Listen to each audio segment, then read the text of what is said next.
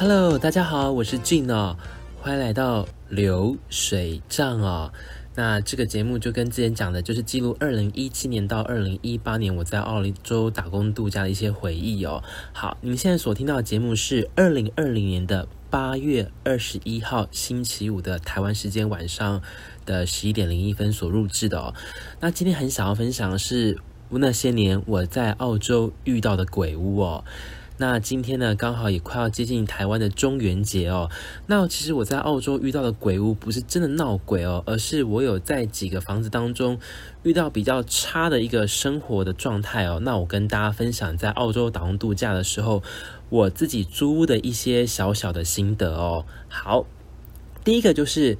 我因为我只有生活在 Queensland，就是昆州 Brisbane 的这个地区哦，所以其他的州如果有不同的规定。那也请各位学长姐或学弟妹哦，如果你们有新的想法，那可以告诉我，那我可以做一些修正之类的。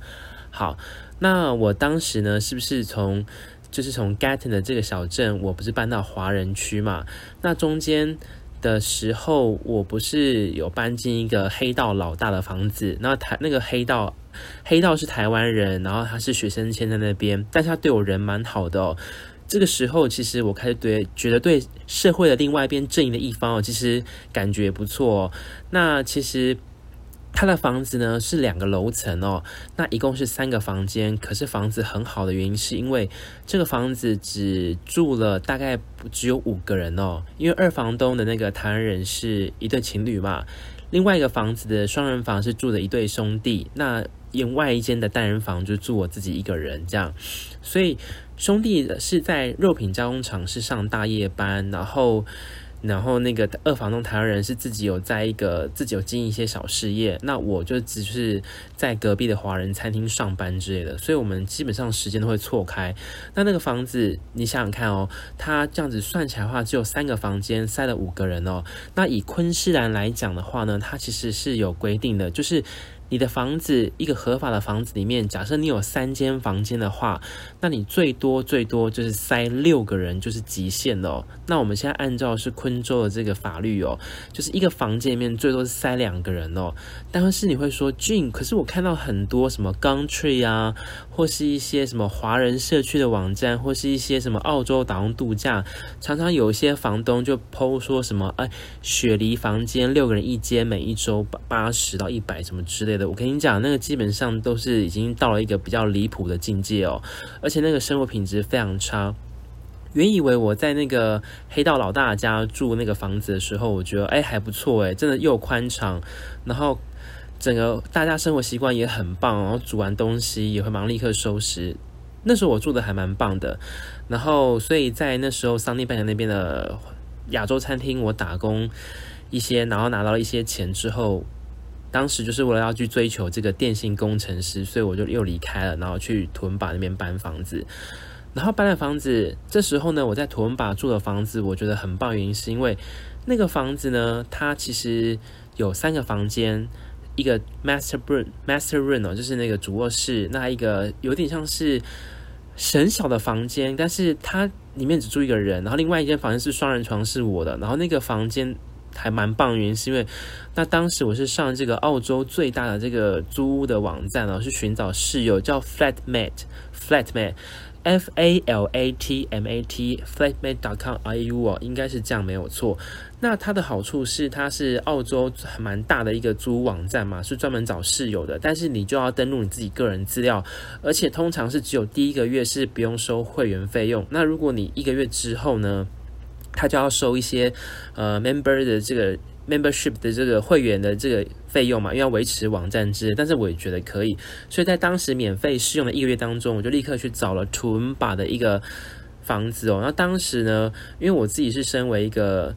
就是同志，但是我又很怕那个亚他们房东会歧视，所以我在筛选房东的时候，我就看到写，他就有提到一个关键字是 LGBT friendly 哦，那只要基本上他有 key 这个呢，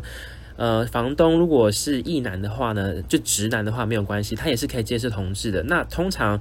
房东也同时是同志之类的，他也愿意知道他房客是同志。那我有留意到这个房东他是禁止在房子里面吸烟的，不可以带宠物，然后要维持干净，然后要 OK。所以那天呢，我的我跟我的那个台湾的黑社会老大在 Sunny Bank 说再见之后，我就拿着我的行李箱，我先坐公车三十十五分钟到了。Central 全全 Central Bus Station 哦，就是在 Brisbane 的市中心的那个地方 Central，然后我又到了隔壁的 Bus Terminal，它是一个巴士总站，然后我就花了将近三十几块澳币吧，搭了灰狗巴士，就 Greyhound Bus，然后直接花两个半小时，我就到了图恩巴的这个公车站哦。说实在的，其实这一路走来，在澳洲这样的生活，我其实当时。会觉得说没有什么好怕的，因为再可怕的事情我都觉得遇过。因为其实，在台湾你要遇到这些可怕的事情，我觉得不太可能哦。好，那我到图恩巴之后，这个小镇呢，因为之前在该腾小镇上面的时候，不是有一个台湾室友带我去看那个脱衣秀的时候，我其实知道那小镇其实正常来讲是很安全的，白天是 OK 的。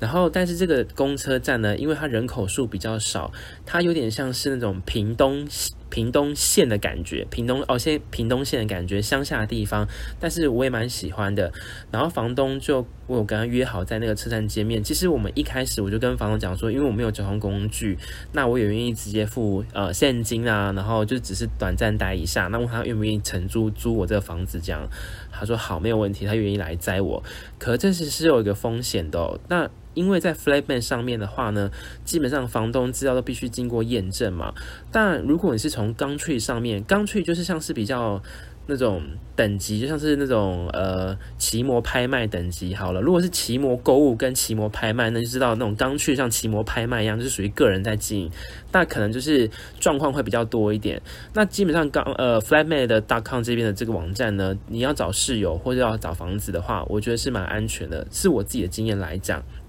然后我就跟他见面之后呢，我们就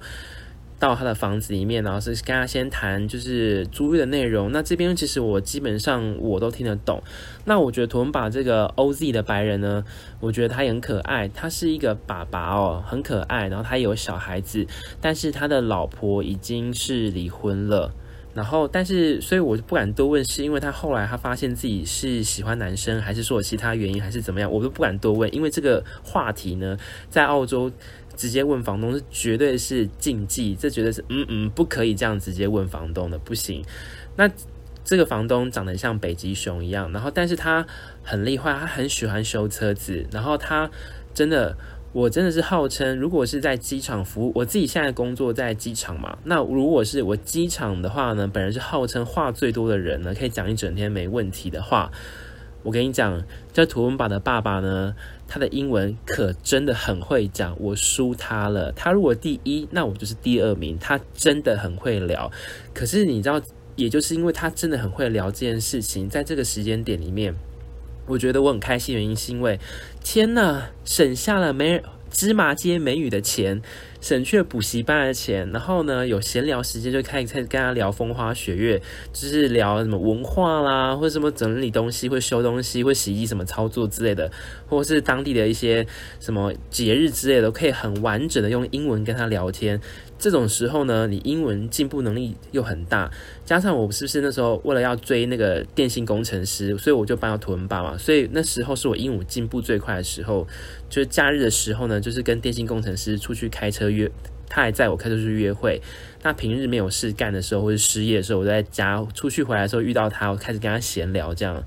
那基本上。我当时是跟他讲说，我是来这边度假一个月之后就会离开，所以房东是可以接受我短租。基本上来讲，房澳洲的房东，如果你要很短期的停留的话，呃，这个租金是相对比较贵的。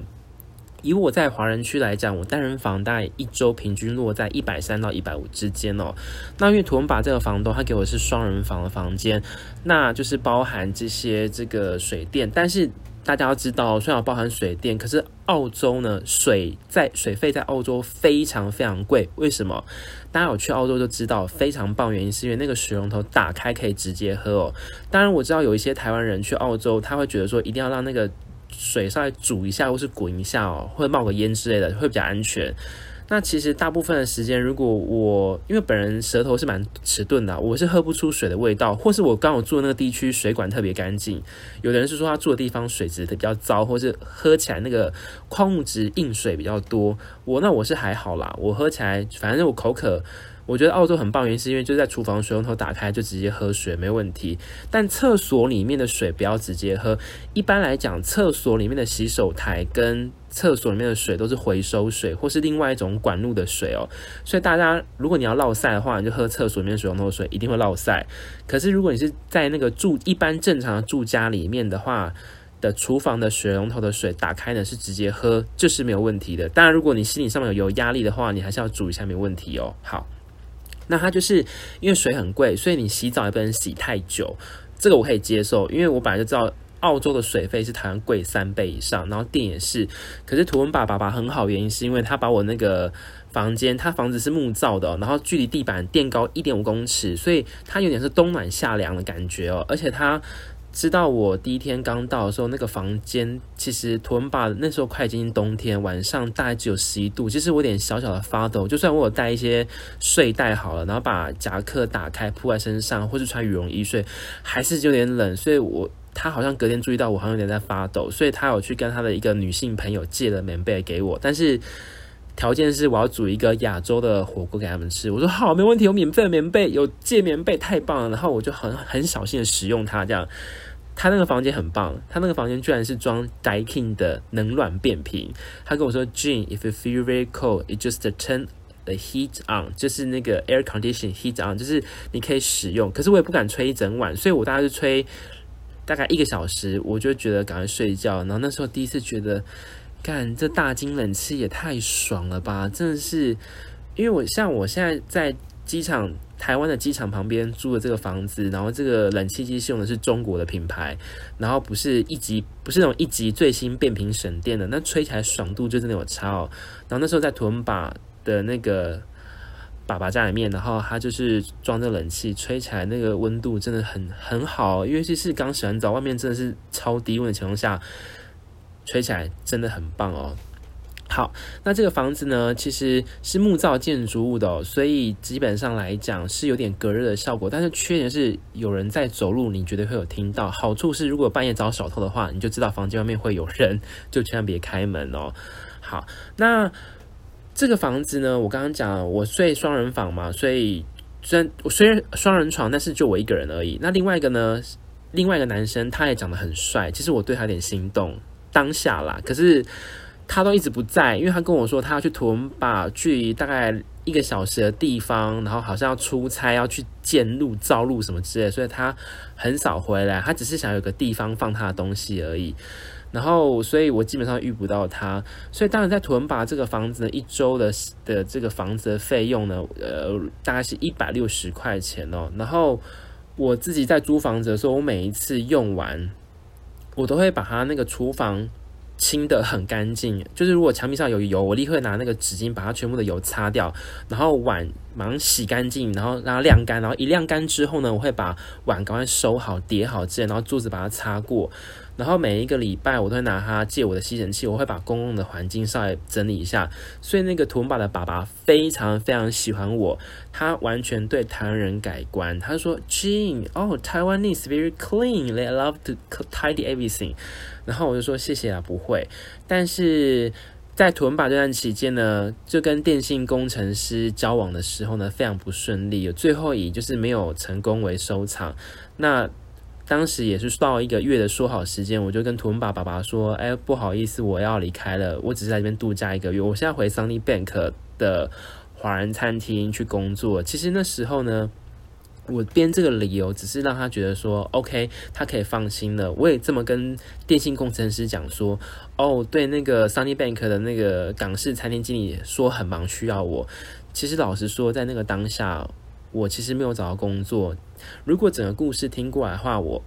到澳洲二月份到六月份这期间，其实完全半年都失业状态，在处于吃老本的状态。那我也不想跟别人讲我发生的经过这些事情，所以我就赶快隐忍下来哦。所以就跟图文巴工程师骗他说：“OK，我已经找到新工作，然后就离开，然后也跟我的那个图文巴爸爸说再见。但是离开当下，我再回到屯巴巴士总站的时候呢，我就想到有一首歌叫《车站》，台语哦，台湾有一首老歌叫做《车站》，就是台语歌，就是火车到了车站哦，然后眼泪就会掉下来那种感觉。这首歌，我那时候我心里面的就想起了这个旋律哦。我当时车子开了大半小时之后呢。巴士上面车子很少，只有我三个人左右，但是我就坐在一个很角落位置。但是我其实我有哭了大概二十分钟。我觉得天呐，原本希望说可以跟电信工程师搬过去，距离更接近一点，然后交往，说不定会有机会发展，然后嫁给对方，可是没有成功哦，所以就很难过。那这时候呢，我要从图文巴再回到 Sunny Bank 的时候，我要联络那个台湾的黑道老大。我说：“哎、老大，你这边还有房子可以租吗？”他跟我说：“Gene 没有办法，他这边房子是热门地点，他已经把我租出去，没办法之类的。”然后他跟我说：“真的没有办法。”然后那时候呢，我还有再加一个澳洲租房子的群组在赖里面。然后我看到一个房子，然后一看，OK，一百三，我去租了。那个房子就是我在澳洲所遇到的鬼屋哦，真的是鬼屋，我没有骗你。它这个房子里面有两个楼层哦，总共一楼呢有两个，呃，一楼呢有三个房间，就是两个双人双人房，一个单人房。我那个单人房呢，就是在厨房的后面，所以你煮饭的时候，你只要有敲锅具声音呢，因为那个木板很薄薄的情况下，我就听到在煮的料理的声音，或是你开抽油烟机的声音，我都会听得到。然后我住那个房间在一楼，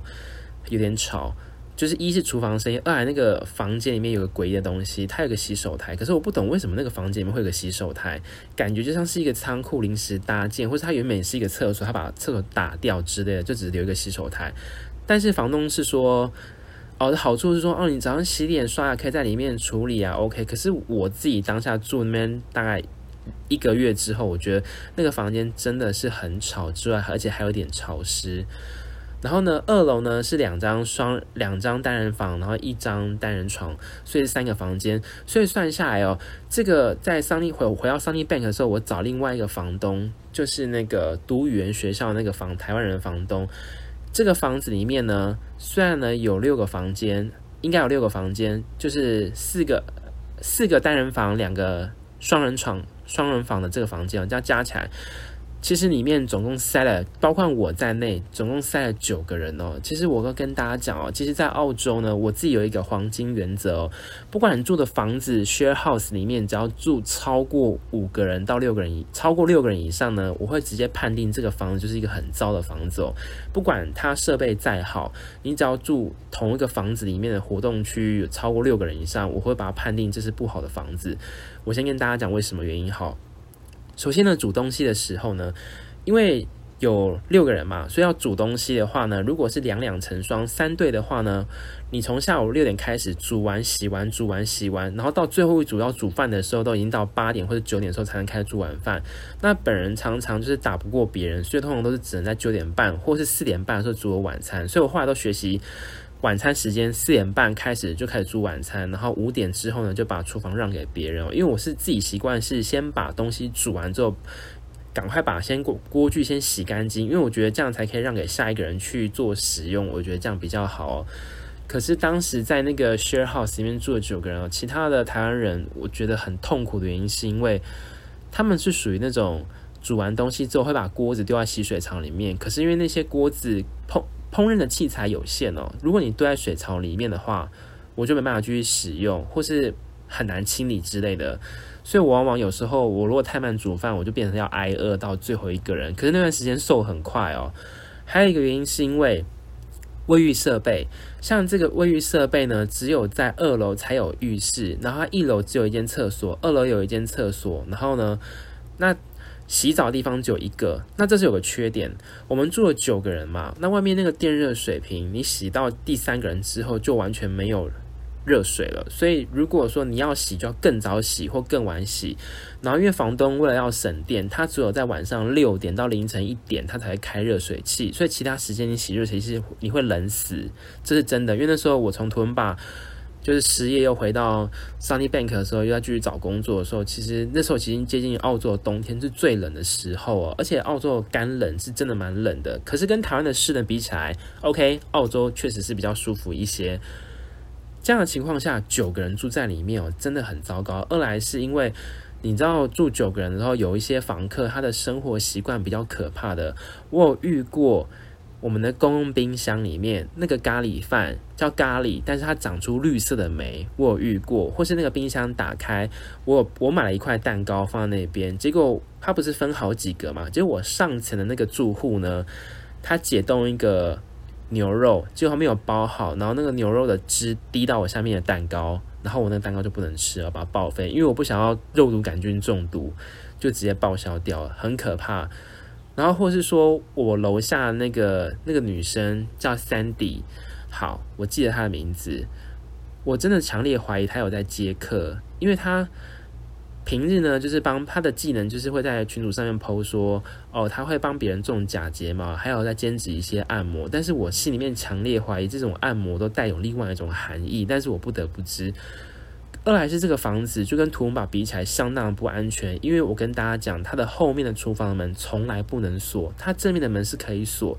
所以只要住过这个房子的人呢，只要能够放个风声出去，跟他讲说这个厨房后面从来不能锁的话呢，很容易招小偷。二来是我们的房间门都是属于很薄的木板门，所以你要闯空门或者暴力踹两下，基本上澳洲门都是踹得开的，所以我会有点担心。其实这个时候呢，就是来到我在澳洲人生当中，我觉得第二次很巨大的低潮，我就是有点扭扭曲我性格的这个时候哦。因为当时在台湾工作的时候，我其实都属于蛮正向开朗的人，可是我从来没有遇过这么如此巨大的挫折跟打击哦。因为以前在台湾，可能父母亲都照顾得很好，或出社会工作也没遇到太大的困难之类的，可是，在澳洲。是因为我一个人已经跟我在 get 女生朋友分开了嘛，所以我变成一个人独自行动的情况下，其实很多时候我都只能靠自己冷静的去思考，或是说告诉我自己一定要忍耐度过这难关。但是因为你知道，在澳洲那时候已经失业快要六个月了，其实当时我在澳台湾带过来的五千块澳币当中，其实到那边只剩下两千块了，大概剩两千块。然后我就想说，差不多可能要回台湾了。我当时还好，一出发的时候，我华航机票是买来回，我一次买来回，而且买超贵的一年票那种有效期限。我就想说，好，没有错，我的人生真的失败了。我在澳洲从抵达的第一天，没有在我生日之前累积到八十八个工作的农场证明，所以我就搬走了。后来我去华人区，后来又去找寻电信工程师交往，却又追不到他，以失败收场，然后又是一直失业的状态。所以当时就是在那个房子里面，其实我就累积了蛮多难过的事情。不过我也要感谢当时在那样居住如此恶劣的情况下，煮饭到最后一个，我觉得可以反而可以引引发我的这个斗志，或是一个正向的活动。因为在那段期间，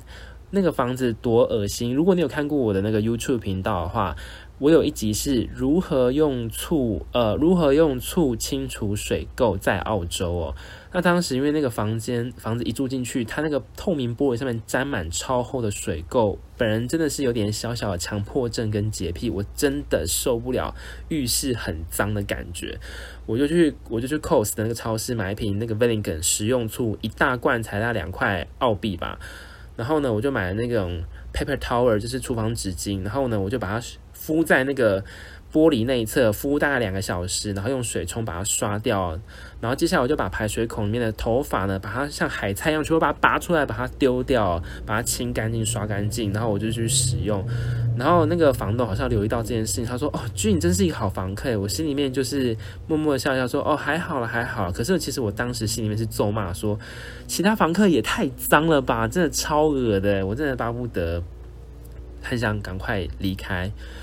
然后后来有一段时间，我在有朋友的介绍之下，我要感谢那个朋友，好，他就介绍了一个肉品加工厂的工作给我，然后我就去加赖的群组，然后就是刚好面试上了。虽然我第一次缴这么昂贵的体检费用，然后一第一周排班的时候排得很不顺利，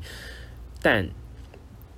开始能够进入工厂肉品工厂上班，这对我来说是一线生机，因为有钱就有希望。好，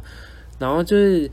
这个九个人的房子呢，所以大家来看哦，它是不是有六？它是不是有将近一楼三间嘛？二楼三间，其实理论上这样照数据来讲，是不是有房子来讲，是不是可以住十二个人？就是一个房间塞两个嘛？那他这样是不是可以塞十二个人？可是没有跟我没有没有没有办法是绝对的，黄金比例就是，如果你在澳洲打工度假，这个房子住超过六个人，就是不是好房子。我跟你讲，生活一定会起冲突，洗澡会没热水要排队，所以这是我的黄金法则。所以我后来都会找房子会控制在五个人以内，因为这样子访客相对单纯。所以在澳洲呢，第三个房子呢，就是我在肉品加工厂上班的时候，我遇到一个姐妹花，然后他们刚好想要顶一个房子，然后有多一个房间，然后问我想不想租。这时候我就说好，然后他好先给我看照片，然后那个房间我真的很喜欢。这是大概是我在澳洲仅次于图文巴那房子，我住过最开心的房子。因为一来那两间双人那两间双人房都是姐妹花两个两个人一起住，两个人住一间，两个人住一间。第三间房间是我一个人住嘛，这样子二加二加一到五个人，所以 OK。然后我们又一起在肉品加工厂上班，然后生活时间又固定，所以煮饭的时候大家也很有礼貌，就是会。先把东西清洁完毕，然后让给下一个人使用。一定是先煮完之后放桌上，赶快先洗锅子，因为这样子厨房才可以使用。然后大家又聊得来，然后上班的时候就是很忙碌，然后下班又可以一起生活煮饭。其实那段时间，我渐渐有一个想法，我觉得如果以后我可以找到一个先找到一个男生结婚的话，我真的会想当一个好太太哦，就是把家里面维持的干净，不用到超级干净，但是凡事都要整理之类的。这会是我希望梦想的家哦，然后在澳洲买一个房子，像这样的平房，又有三个房间，一间两个两个厕所，然后一个卫浴设备哦，我觉得这样很棒，还有一个小厨房跟后院，这会是我梦想的一个地方哦。当然，这个就是我在澳洲的找房子三个房子的一个经验哦，所以谢谢你今天收听哦，那希望下次呢。与您空中再相见，在流水账与您聊澳洲喽，我是 Gene，拜拜。